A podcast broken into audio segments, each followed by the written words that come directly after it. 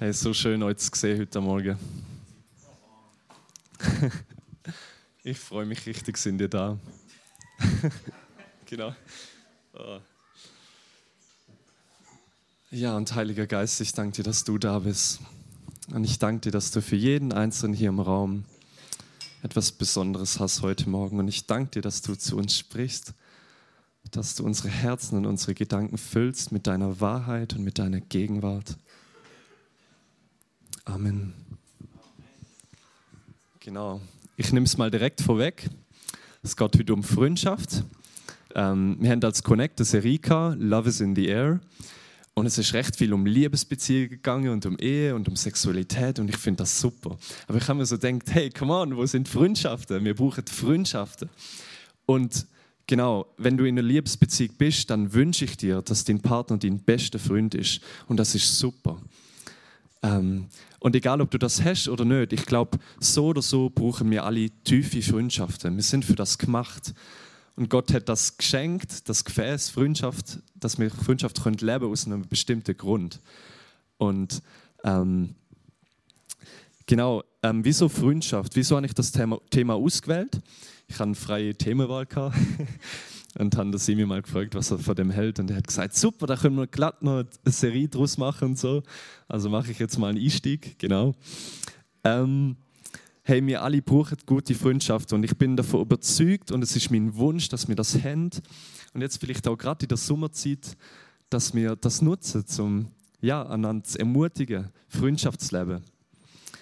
Und Gleichzeitig kann ich jetzt persönlich, ich werde euch einiges mitgeben aus meiner persönlichen Erfahrung in den letzten drei Jahren. Vielleicht gehört die eine oder andere von euch, ich bin aus Deutschland, ich bin jetzt nicht aus der Schweiz, genau darum. Das hört man manchmal mehr, wenn ich nervös bin, genau.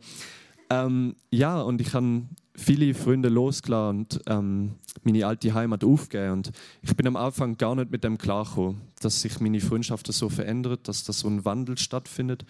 Und gerade auch in der Anfangszeit in der Schweiz bin ich durch einen schweren Zerbruch gegangen, wo eine Freundschaft zu einem Ende gekommen ist. Und ja, das, was ich euch heute weitergebe, ist auch aus dem aus erwachsen, so aus meinen persönlichen Erfahrungen. Genau. Und auch heute, ich werde ehrlich sein, ich leide manchmal, mal mehr, mal weniger unterschwellig unter dem, ah, dass ich so gern mehr Zeit in Freundschaften würde investieren, aber durch all den Stress und die Arbeit und all das, was läuft, geht das manchmal unter. Und ich bin sicher, ich bin da nicht der Einzige in dem Raum, wo es da so geht. Wir haben irgendwie eine Sehnsucht, hey, wir haben gute Freunde und wir wollen Zeit mit denen verbringen, aber manchmal hat es nicht die allerhöchste Priorität. Genau.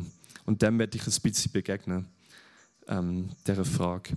Genau, die Realität ist, so ist es mir gegangen, dass ich manchmal das Gefühl von der Einsamkeit breit mache, dass der Teufel, der Widersacher, immer wieder mir das Gefühl gibt, dass ich isoliert bin, dass er mich wegzieht. Und ich habe tief in mir drin eine Sehnsucht nach echter, wahrer Freundschaft. Und unsere Gesellschaft spiegelt die Not auch wieder. Ähm, Gerade Corona hat da noch gewirkt wie so ein Katalysator, habe ich den Eindruck, ähm, Einsamkeit ist eines von unseren Hauptproblemen in der individualistischen, leistungs leistungsorientierten Gesellschaft. Und ähm, es hat Umfragen und Studien gegeben in dieser Zeit, ähm, auch während Corona, dass gerade unter jungen Leuten und unter Singles, aber auch besonders ältere Menschen sind betroffen gewesen, hat das Gefühl von der Einsamkeit sich verdoppelt. Und ich denke, das bricht für und ich finde es gut, dass man das sieht und dass man das anspricht. Ähm, und im März 2022 hat Sebastian Schöpp, das ist ein bekannter Journalist, ein Buch veröffentlicht mit dem Titel Rettet die Freundschaft. Er schrieb darin, dass die Freundschaft gefährdet sei durch eine moderne Welt mit ihren Zwängen und Zeittaktik und man fühlt sich wie in einem Lebenskorsett und ja, die Gesellschaft ist prägt von Narzissmus und Leistungsorientierung. Und er hat auch gesagt, dass die sozialen Medien so eine gewisse Ausdifferenzierung begünstigen. Also das heißt, es gibt jetzt verschiedene Meinungen zu verschiedensten Themen und es polarisiert. Das heißt, wenn ich jetzt eine andere Meinung habe bezüglich Corona-Maßnahmen als du, dann, dann zerrüttet das unsere Freundschaft, dann, dann ist es wie so das Erdbeben und leider sind auch so Beziehungen kaputt gegangen und irgendwie habe ich mir gedacht, das ist so ein Negativtrend, dann müssen wir doch etwas entgegensetzen können da hat Jesus doch eine bessere Lösung. Hey, Freundschaft ist so etwas Geniales und ich glaube, das braucht unsere Gesellschaft, das brauchen wir persönlich in dieser Zeit. Genau. Ich werde zuerst mal, ich habe mir gedacht, wie starte ich mit Freundschaft? Ich werde mal fragen, was Freundschaft denn ist. Und was macht man, wenn man googelt? Man schaut mal so nach einer Definition auf Duden. ähm, Freundschaft ist ein auf gegenseitiger Zuneigung beruhendes Verhältnis von Menschen zueinander, das sich durch Sympathie und Vertrauen auszeichnet. Also wir sehen Zuneigung füreinander, Sympathie, Vertrauen ist da, okay. Die Berner Zeitung ähm, schreibt von Anthropologen, also darum auch der vitruvianische Mensch, das berühmte Gemälde von Leonardo da Vinci, wo ihr in der Mitte seht. Anthropologen, also Forscher, die sich mit dem Mensch auseinandersetzen, gehen davon aus, dass unser Hirn für optimalerweise eine romantische Beziehung geschaffen ist. Fünf enge, treue Freunde, wo alles würden stehen und liegen lassen, zu, zum, zu kommen, wenn wir in Not sind. Und für einen weiteren Umkreis, wo noch zehn weitere Personen ähm, betrifft, wo unsere soziale Begleiter sind und mit denen haben wir Spaß und Freude und so haben die das so geschrieben und ich habe mir gedacht, wow, ihr seid ja irgendwie überzeugt.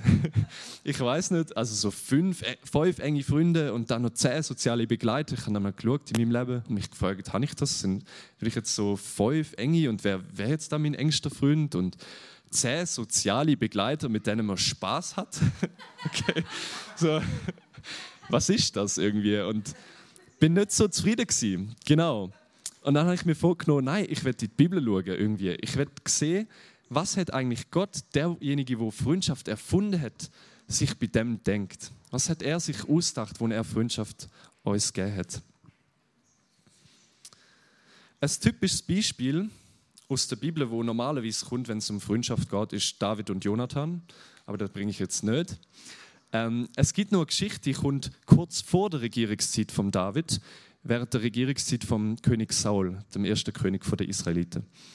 Und zwar ähm, ist da eine Situation gewesen, wo sein Sohn Jonathan zusammen mit, dem, mit seinem persönlichen Waffenträger unterwegs war. Ähm, und die Israeliten in der Situation, sie sind einem großen Heer von der Philister, das sind ihre Finde gegenübergestanden und das ist so eine Übermacht gewesen. Sie haben Angst bekommen. Sie haben richtig Angst gehabt und haben sich versteckt in Felsspalten und in Höhlen. Ich stelle mir das dann so vor wie so einem Herr der Ringe-Film, wo dann die verstecken sich so in Höhlen und wie so die Zwerge und zeigen sich einfach nicht und, und warten da ein bisschen. Und jetzt kommt doch da der Jonathan auf eine verrückte Idee. Also es ist richtig crazy und das werde ich euch jetzt in die Geschichte werde ich euch mit Ihnen nehmen. In 1. Samuel Kapitel 14 ab Vers 6.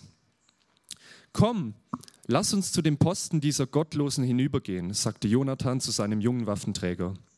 Vielleicht wird der Herr uns helfen, denn den Herrn kann nichts aufhalten. Er kann eine Schlacht gewinnen, ganz gleich, ob er viele oder nur wenige Krieger hat. Tu, was du für das Beste hältst, antwortete, antwortete der Waffenträger. Ich bin an deiner Seite, was immer du vorhast. Gut, meinte Jonathan, wir gehen zu den Männern hinüber und zeigen uns ihnen. Wenn sie zu uns sagen, bleibt wo ihr seid, bis wir bei euch sind, bleiben wir stehen und gehen nicht zu ihnen hinauf. Wenn sie aber sagen, kommt herauf zu uns, gehen wir hinauf. Das soll das Zeichen des Herrn sein, dass er uns hilft, sie zu besiegen. Als sich die beiden den Posten der Philister zeigten, riefen diese, Seht, die Hebräer kriechen aus ihren Löchern, in denen sie sich versteckt hielten. Und sie riefen Jonathan und seinen Waffenträger entgegen. Kommt herauf, wir werden euch eine Lektion erteilen. Komm, klettere hinter mir, sagte Jonathan zu seinem Waffenträger. Der Herr hat sie in die Hand Israels gegeben. Sie kletterten auf Händen und Füßen hinauf. Da prallten die Philister vor Jonathan zurück und sein Waffenträger, der hinter ihm ging, tötete sie. So töteten Jonathan und sein Waffenträger bei diesem ersten Angriff etwa 20 Mann auf einer halben Furchenlänge eines Joches Acker. Keine was das ist. Irgendeine komische Länge gab. Okay. Da brach im Heer der Philister Panik aus, sowohl im Lager als auch auf dem Feld, unter den Wachen und den Stoßtrupps. Dann bebte die Erde und alle waren außer sich vor Entsetzen über Gottes Handeln. Übrigens lesen wir im gleichen Kapitel, dass Gott der Israeliten den Sieg über die Philister geschenkt hat. Ähm, aber jetzt mal zurück zu der Szene, wo ich das gelesen habe, habe ich mir gedacht, what? Bist du eigentlich wahnsinnig, Jonathan? Du bist das Zweite mit dem Waffenträger und jetzt gönnt ihr zu einem Posten von, von den Philister, wo weit aus überlegen sind. Und du stehst jetzt so an, zeigst dich hinauf und sagst, hallo, hallo, finde, da sind wir, ich bin's, der Jonathan und mein Waffenträger, wir sind das Zweite und also komplett wahnsinnig, oder? Also, ja. Und der Waffenträger, also Waffenträger, so ein Soldat, so ein persönlicher Diener und Knecht, wo eigentlich alles machen und ich habe jetzt denkt, der antwortet bestimmt, ja, ei, ei, dein Wunsch sei mir Befehl oder irgendetwas, aber nein. Er antwortet ihm in Vers 7, tu, was du für das Beste hältst. Ich bin an deiner Seite, was immer du vorhast. Das führt mich zu einem ersten Kennzeichen, wo eine gute Freundschaft ausmacht, wo es die Bibel weitergibt. Und zwar ein tiefes Vertrauen zueinander. Ähm, die Schlachterübersetzung, das ist eine Übersetzung, wo der hebräische Urtext das ein bisschen genauer wiedergibt, ähm, schreibt zu dem Vers, da antwortete ihm sein Waffenträger, tue alles, was in deinem Herzen ist. Geh nur hin, siehe, ich bin mit dir, wie dein Herz es will. Oh, mega schön, oder? So eine Heart-to-Heart-Relationship, eine Herzensfreundschaft dringt da für mich durch. Und ich habe ein weiteres Beispiel gefunden zu einem, zu einem Menschen, der ein tiefes Vertrauen hat und eine innige Freundschaft mit Gott. Und zwar der Abraham. Der Abraham hat Gott so sehr vertraut, dass er parat gewesen wäre, seinen eigenen Sohn zu opfern. Wenn du das mal vorstellen. Und Gott hat das natürlich dann nicht, er hat das unterbrochen und hat das nicht wollen, aber er hat irgendwie das Vertrauen gesehen von Abraham.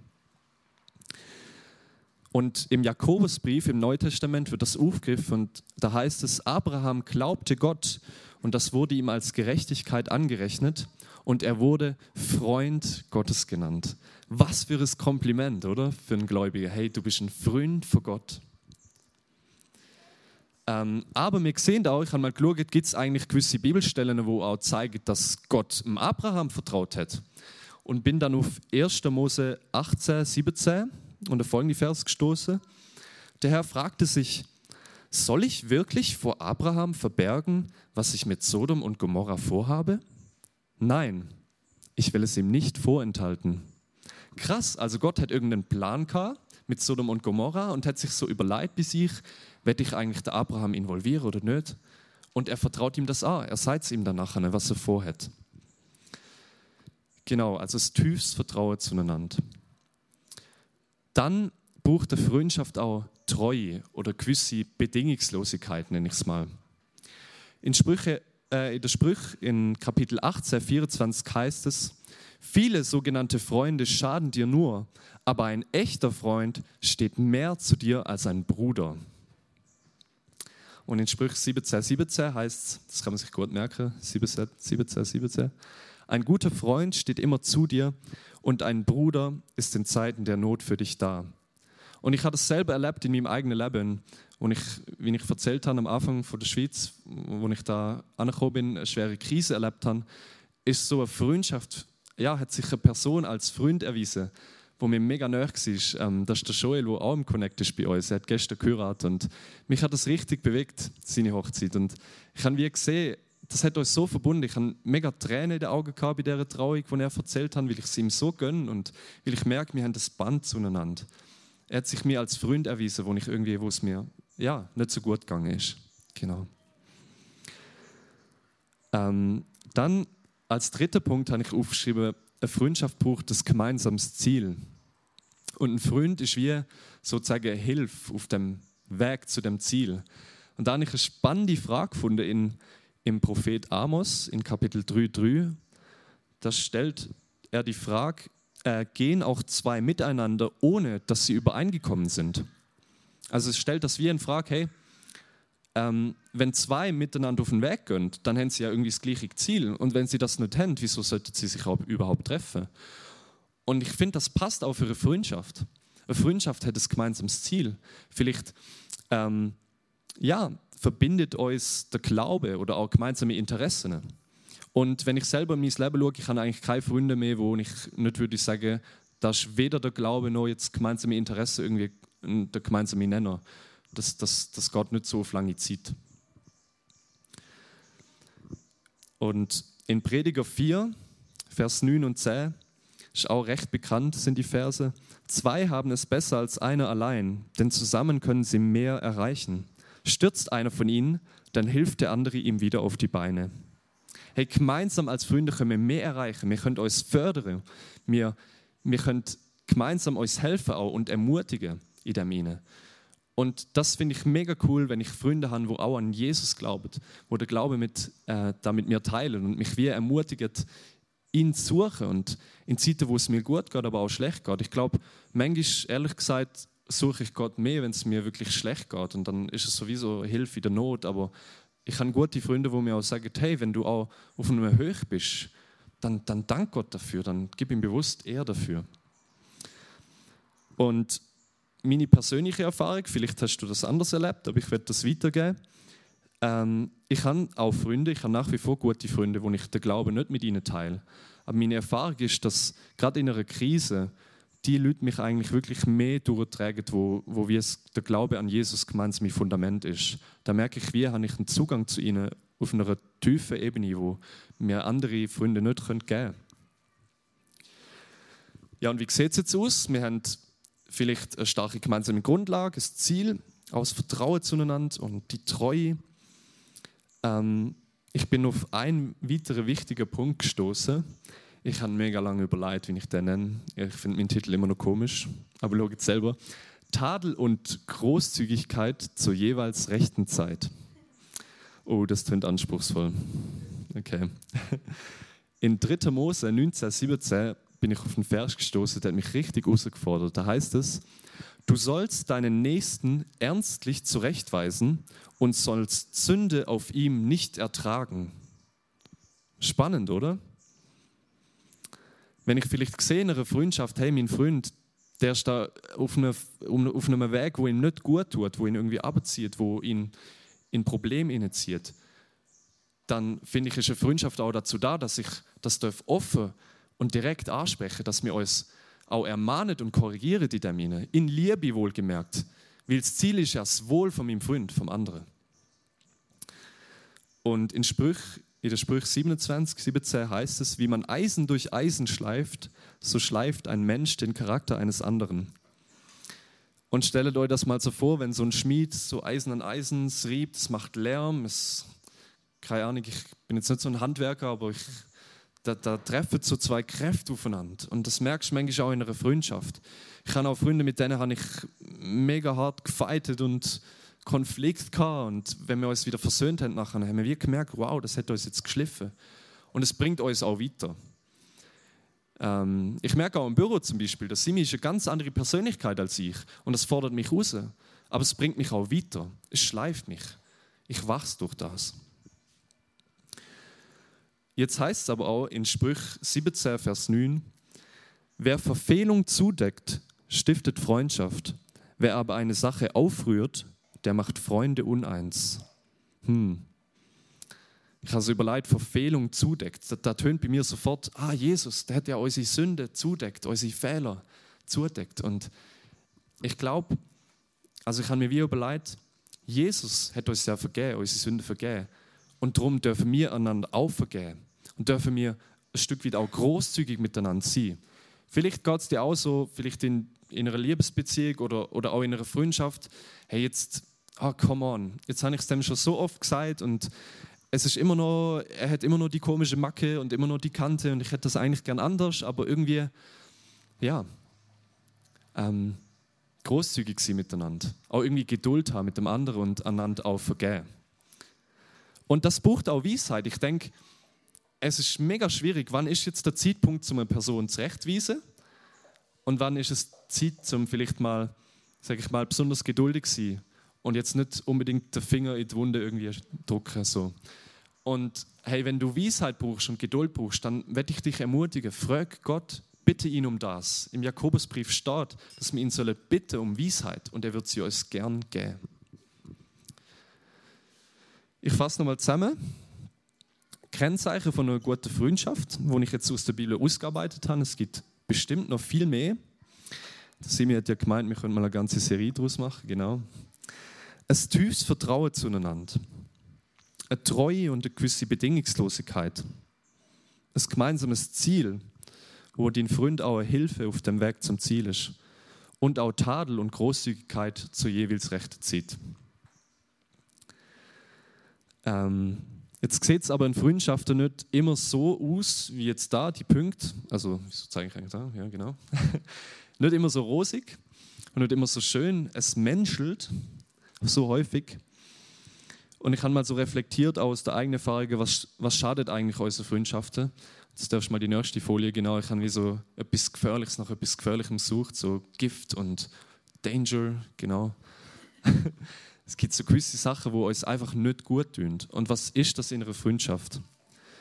Ähm, ich merke, manchmal ist das so ein oberflächliches, fehlendes Interesse aneinander. Und das ist auch verbunden mit Wertschätzung. Du darfst gerne mal die nächste Folie. Genau, fehlendes Interesse. Vielleicht kennt ihr den Unterschied zwischen dem, hey, wie geht's dir? Und wie geht's dir eigentlich wirklich? Und ich bin auch so ein, ich frage ganz oft Leute, hey, wie geht's dir? Wie geht's dir? Und das ist Teil von unserer Kultur irgendwie, dass man das fragt. Und ich finde, das ist auch okay, es gehört irgendwie dazu. Ich werde das nicht verurteilen. Aber es macht für mich einen Unterschied, wenn jemand auf mich zukommt, mir in die Augen schaut und mich fragt, hey, Joel, wie geht es dir eigentlich wirklich? Also es ist echtes Interesse aneinander. Dann auch fehlen die Ehrlichkeit bis hin zum Verrat. Ja, Verrat, ich habe mir überlegt, habe ich mal einen Freund verraten? So wirklich so, das, das tönt so krass, oder so, wie so ein Kriegsverrat, oder? Aber ja, auch zum Beispiel in der Bibel, so krass, ja, der Petrus, der Freund von Jesus, hat ihn verraten, krass. Hat jetzt Jesus wegen dem die Freundschaft gegründet? Trotzdem, es ist etwas, wo Gift ist für die Freundschaft, Verrat. Ähm, jegliche Form von ungesunder Beziehung, vom Misstrauen bis hin zum Missbrauch, wo du ausgenutzt wirst, wo das irgendwie nicht ausbalanciert ist, das schadet unserer Freundschaft. Und auch Vernachlässigung und fehlende Wertschätzung. Hey, mir geht es oft so, ich muss leider oft Leute absagen, weil ich in dieser Woche vielleicht besonders viel Stress habe, viel los habe auf der Arbeit oder im Studium oder sonst wie. Und das ist auch ein Stück weit normal und okay, aber ich denke, es macht einen Unterschied, wenn das immer und immer und immer wieder kommt. Wenn mir eine Person signalisiert, hey, ich habe jetzt die Woche Stress und dann, okay, dann probiere ich es mal nächste Woche und dann, ah, jetzt passt es auch nicht rein und geht es immer so weiter, dann, dann fühle ich mich nicht wertgeschätzt. Dann ist das etwas, wo unsere Freundschaft nicht gut tut. Wir können auch eine Freundschaft verzwecken. Wir können auch fragen, hey, was bringt mir das eigentlich? Was ist eigentlich mein Nutzen?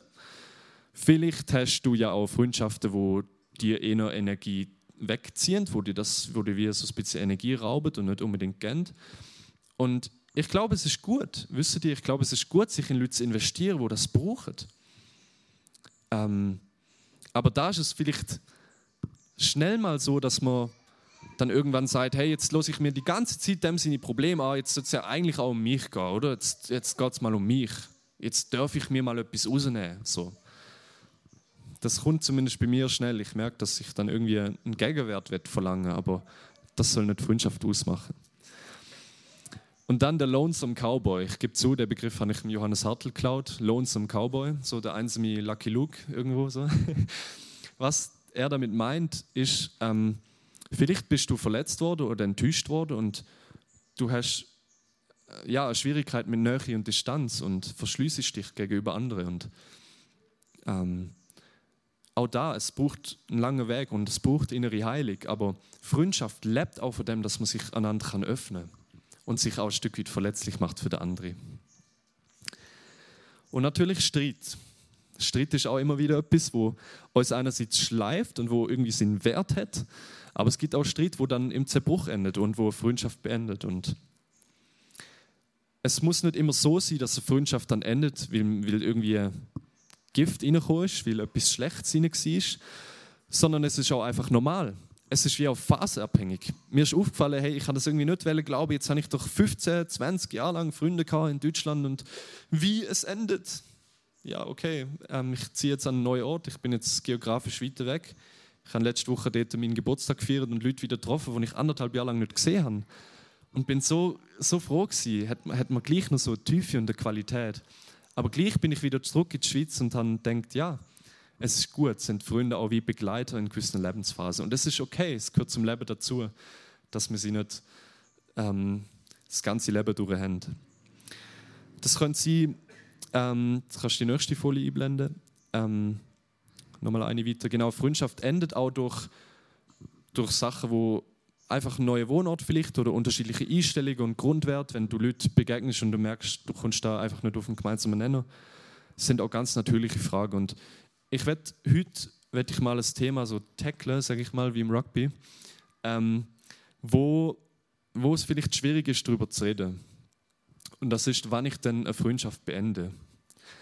Ähm, mir geht es so, ich bin ein sehr harmoniebedürftiger Mensch und mir ist irgendwie aufgefallen, ich habe irgendwie immer mehr Freunde und werde dem aber nicht gerecht und ich habe keine Kapazität und ich lebe doch jetzt da, also werde ich auch offen sein für neue Freundschaften.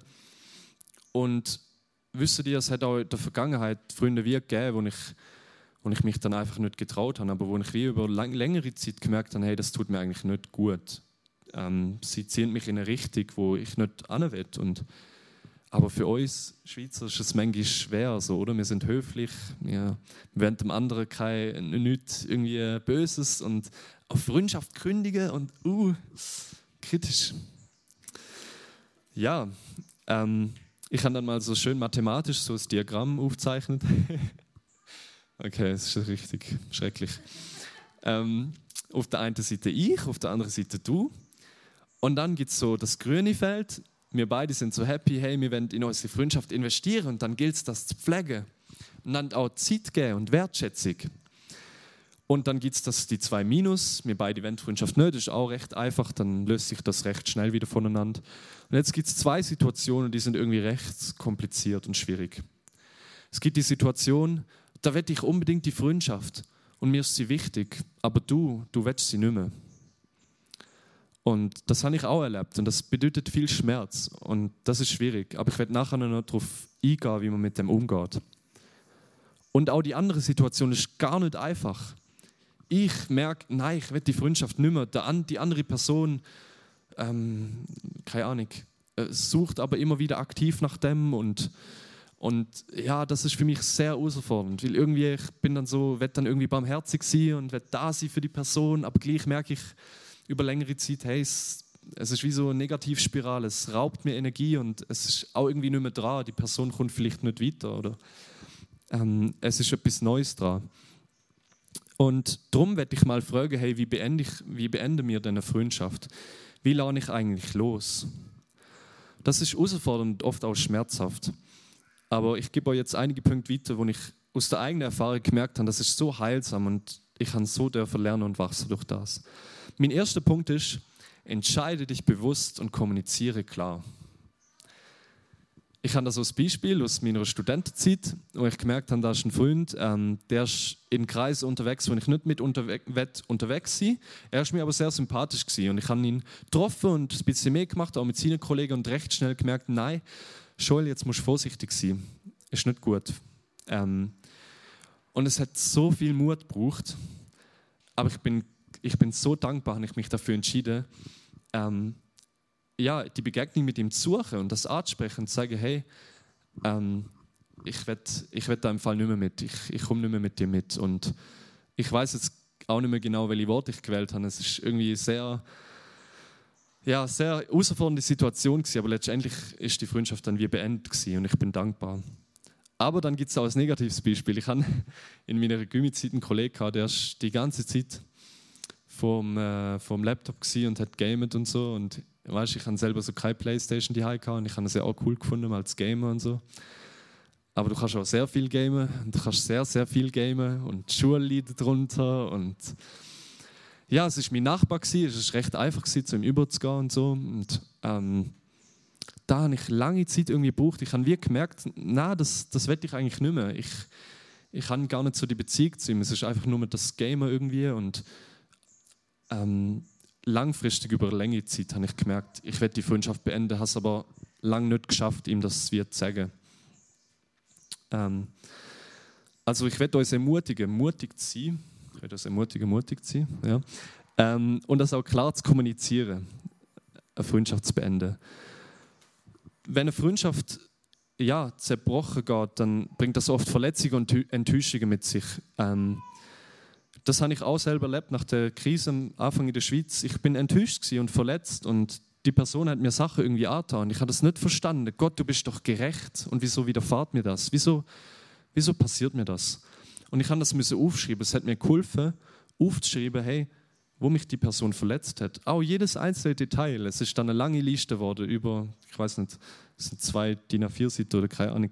Und es sind immer mehr Details eingefallen. Aber ich habe wie gemerkt, in dem Moment, wo ich das niederschrieb, fällt mir wie ein Stein vom Herzen. Es, es geht eine Last weg. Es ist etwas weg und ich habe das auch vor Gott gebracht. Und ähm, genau, bring deine Verletzungen und Enttäuschungen vor Gott. Ich merke, wie, wer, wer, wem kann ich denn das bringen und wo kann ich es auch lassen? Das ist bei Gott am Kreuz, bei Jesus. Bei ihm können wir unsere Sorgen, unsere Verletzungen, unsere Enttäuschungen abgeben und ihn darum bitten, dass er irgendwie einzieht, dass er das Loch irgendwie füllt. Und ich habe das selber erlebt. Das ist nicht von heute auf morgen gegangen, aber ähm, ja, ich kann da können loslassen, bin frei geworden. Und ich habe das lustiges Beispiel gefunden, oder ja, lustig ist es nicht so, aber es gleich, äh, vom Abraham Lincoln. Vielleicht der eine oder andere kennt den hübsche Mann, ähm, ein Präsident von der Vereinigten Staaten von Amerika. Ich lese euch da mal einen kleinen Text vor. Während des amerikanischen Bürgerkriegs schickte Lincoln einen General nach dem anderen an die Spitze der Armee am Potomac River. Einer nach dem anderen versagte. Es trieb Lincoln zur Verzweiflung. Als sich unerwartet eine aussichtsreiche Gelegenheit bot, die feindliche Südstaatenarmee am Fluss zu schlagen, befahl Lincoln seinem General Meade, nicht erst den Kriegsrat einzuberufen, sondern unverzüglich anzugreifen. Der aber widersetzte sich. In seiner Wut schrieb Abraham Lincoln einen für seine Verhältnisse extrem deutlichen und emotionalen Brief an den General. Das Schreiben wurde überliefert. Wie der General darauf reagierte, allerdings nicht, was auch nicht möglich ist, da der Präsident den Brief niemals abschickte, sondern bei seinen Papieren aufbewahrte und dort wurde er nach seinem Tod gefunden. Genau.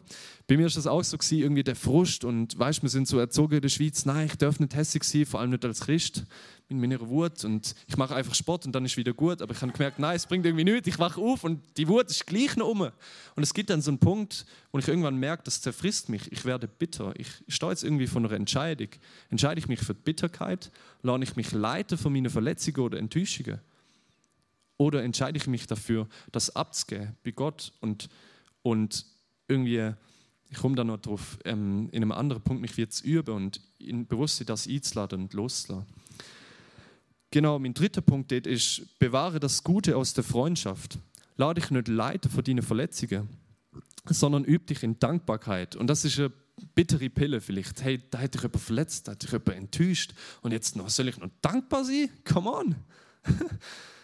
Aber so im Nachhinein, und das sieht man in dieser Situation selber oft nicht so, merke ich, wie mich die Person bereichert hat, wie, wie sie mich irgendwie auch dazu getrieben hat, tiefer Gott zu suchen und in seinem Wort. Ich, hey, ich habe Hiob gelesen und verschlungen und ich hätte doch nie gedacht, dass ich das Buch Hiob so brauche und dass mir das jetzt etwas sagt, aber ich bin verzweifelt gewesen. Ich habe mit meinem Schmerz irgendwie müssen zu Gott gehen. Ähm und auch da Vielleicht, wenn dir das schwerfällt, irgendwie, mh, mm, wenn du zurückschaust auf eine Beziehung, wo du viel Enttäuschung und Verletzung erlebt hast und du willst das irgendwie, du weißt nicht, wie du das formulierst, nimm dir mal die Zeit, nimm dir das Blatt Papier und schreib mal auf, hey, wo hat mich die Person bereichert? Was ist eigentlich das Gute, wo ich wett bewahre für mich? Es geht ja dann um Gesundheit von meiner Seele und nicht, was der andere, wo der andere ist, das, das kann Gott, Gott, Gott mit dem Weg. Das betrifft mich nicht mehr, aber was, was kann ich aus dem herausnehmen? Wo kann ich dürfen wachsen? Und mein letzter Punkt ist, lern los, indem du segnest. Und mir ist aufgefallen, hey, ich kann dieser Person, ich kann der vergeben und ich kann der wieder vergeben und wieder vergeben und siebenmal, siebzigmal wieder vergeben und irgendwann sollte ich das eigentlich weg sein und keine Ahnung was. Und da ist schon Last weggegangen. Ich habe gemerkt, hey, ich werde die Person, ich werde der etwas Gutes zusprechen. Ich werde irgendwie, wenn Jesus sagt, hey, deine Feinde, äh, wenn dich deine Feinde verfluchen, segne sie. So, dann, dann werde ich das mal ausprobieren. Und es ist wie am Anfang recht zynisch gewesen. Es, ist, es hat meinen Emotionen nicht entsprochen. Ähm, ich habe so Spaziergang gemacht am Pfäffikersee. Das ist cool. Ich habe den einige Male umrundet.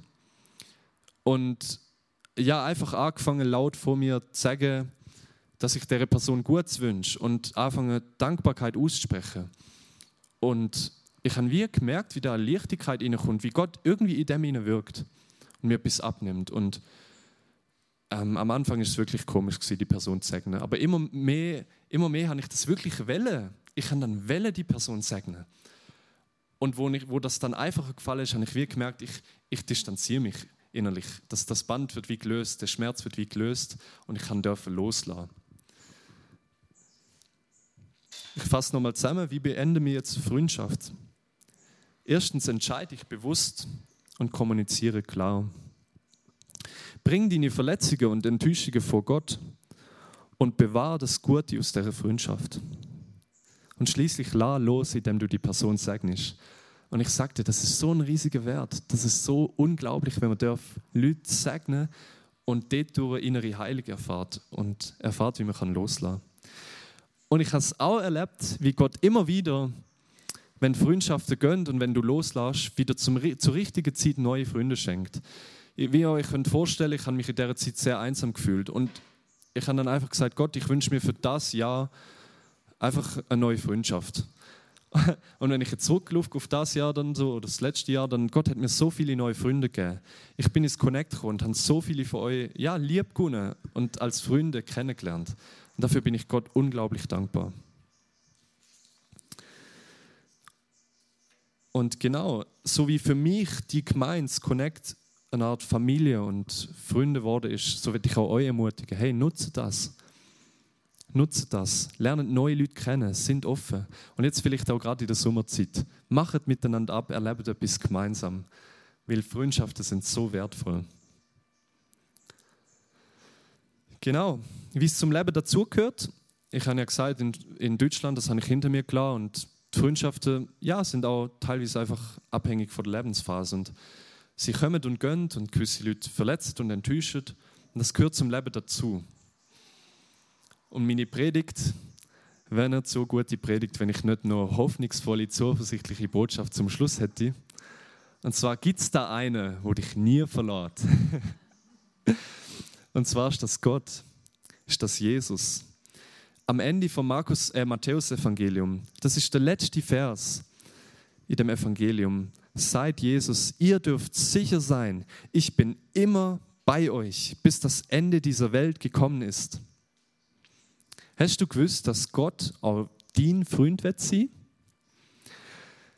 Auch du kannst mit Gott so Vertrauensbeziehung, so Herz-zu-Herz-Beziehung wie der Jonathan mit seinem Waffenträger.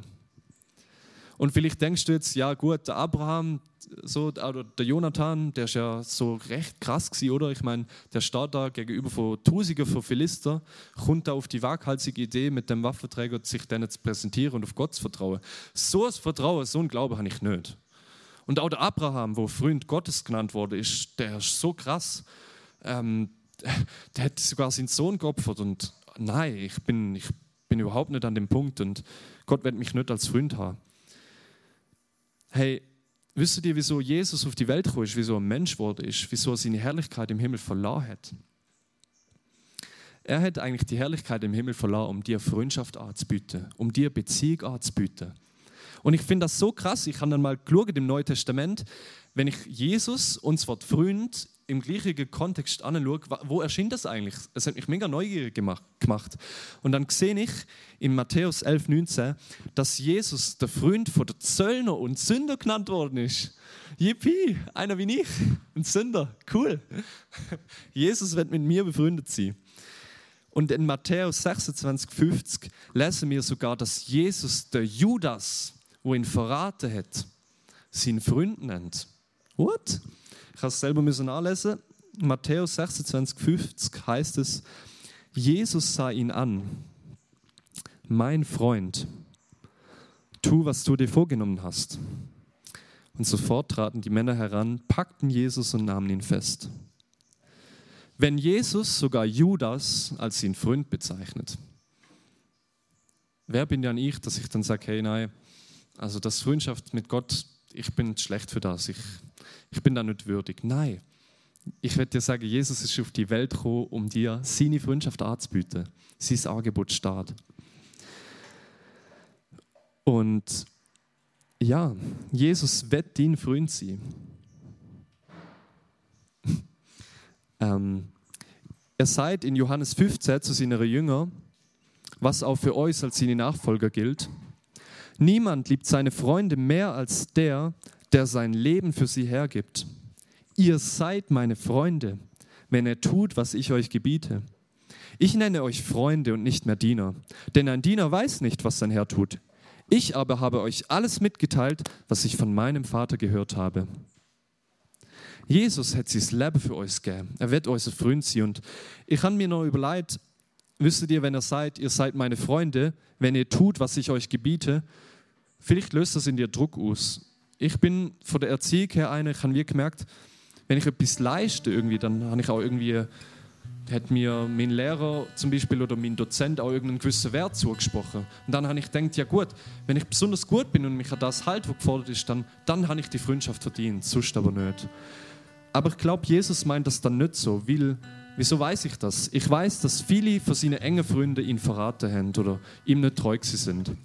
Der Petrus, wo er so gesagt hat, so, hey Jesus, ich werde dich nie verraten. Was macht er? Ein paar Momente später, er verratet seinen Freund.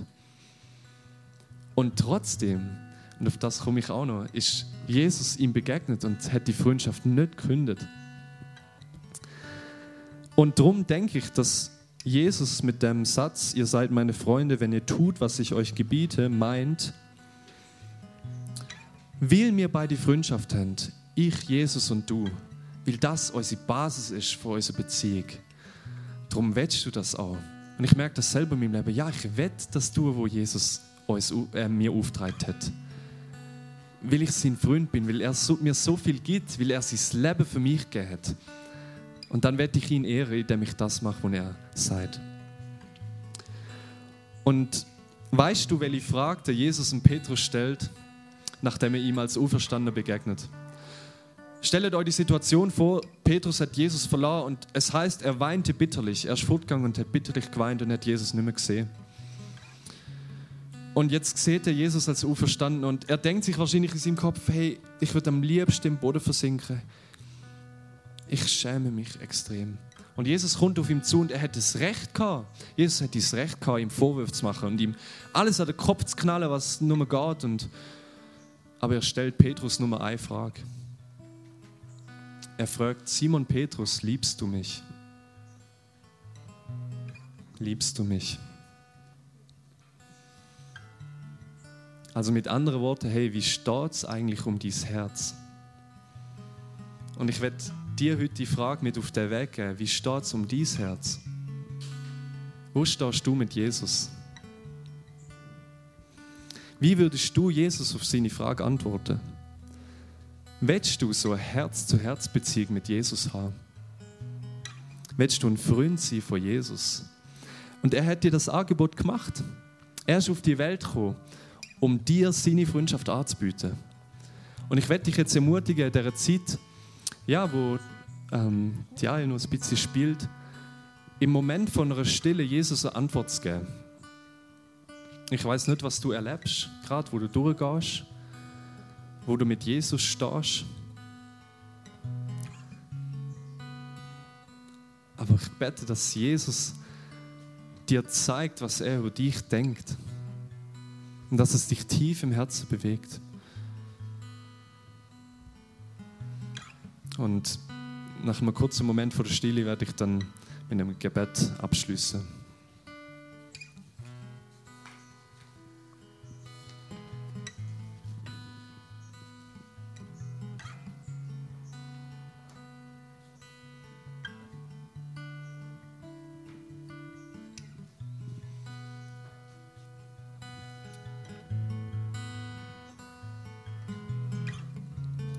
Jesus.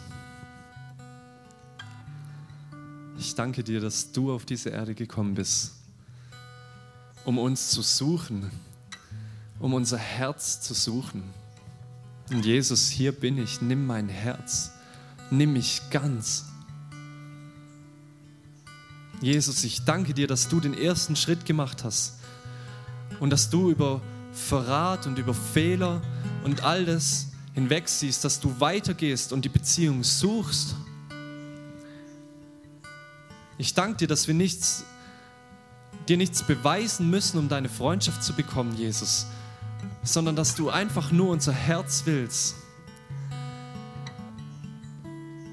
Jesus, und ich bete, dass du uns zeigst, was du über uns denkst, dass du jetzt deine Wahrheit über uns aussprichst, tief in unsere Herzen, in unsere Gedanken, Jesus. Ich danke dir für Freundschaft, ich danke dir für Freunde, die wir haben dürfen, die uns begleiten auf unserem Weg, die uns ermutigen, die uns beistehen in Krisen und die die Höhen zusammen mit uns feiern. Jesus, ich danke dir für Freundschaft und ich danke dir, willst du unser Freund sein und dürfen wir dich heute wieder neu in unser Herz einladen. Jesus, du bist willkommen. Jesus, unser Freund. Amen.